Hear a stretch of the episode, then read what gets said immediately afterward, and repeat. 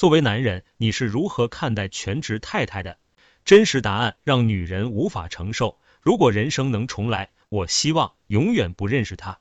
看到这个回答的时候，我还以为自己误入情感论坛死去活来板块，行文走的腥风血雨风，不知道的还以为答主遇上了琼瑶小说里的感情桥段。可真正把帖子看完，女人们却愣住了，只因故事剧情便是你我的人生，是大多数全职太太的日常。据了解，该帖子本身是在讨论全职太太的存在价值，因为论坛性质的特殊性，答题者男多女少，可以代表大多数男性的意见。在大多数女人心中，全职太太并不容易，一天到晚围着大后方转悠，时间长了容易丧失自我不说，还会和社会脱节。加上家务劳动和相夫教子都属于看不见的付出，很多全职太太的付出和个人价值被忽视，最终可能吃力不讨好。这种情况就发生在答主和他的妻子身上。作为扛起全家生计的男人，答主王先生自认是个好男人，而妻子并非好女人，只因对方没有工作和收入，是一个标准的全职太太。而他为何讨厌全职太太的理由，更是在论坛获得了二二零零赞。可见大多数男人的心里话都是如此。作为男人，你是如何看待全职太太的？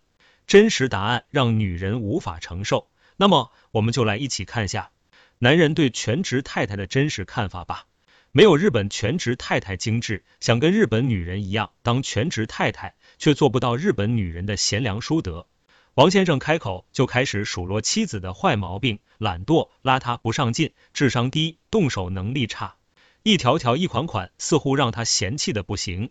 他甚至给妻子冠上了扶不起的刘阿斗之名，认为自己当初跟这样的女人结婚就是瞎了眼。可是王先生似乎忘记了，女儿从出生到现在，他连块尿布都没换过，女儿的衣食住行全部是妻子一手料理。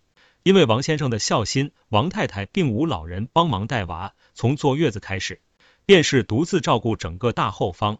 更让人无语的是，王先生嫌弃妻子没有日本全职太太的精致，却忘记了日本男人的收入和社会对全职太太的全力支援，这些都是中国的全职太太所没有的。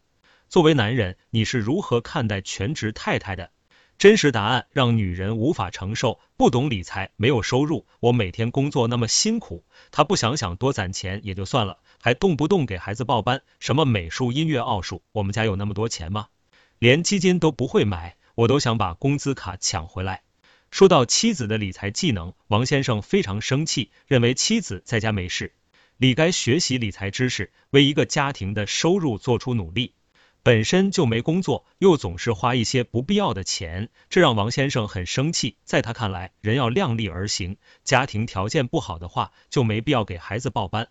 更重要的是，与其报班，妻子不如把钱花在打扮上。上是上不得厅堂了，至少让我出门有点面子才好吧。看来，在王先生这一类男人心中，女儿的学习教育还是比不上女人的光鲜亮丽。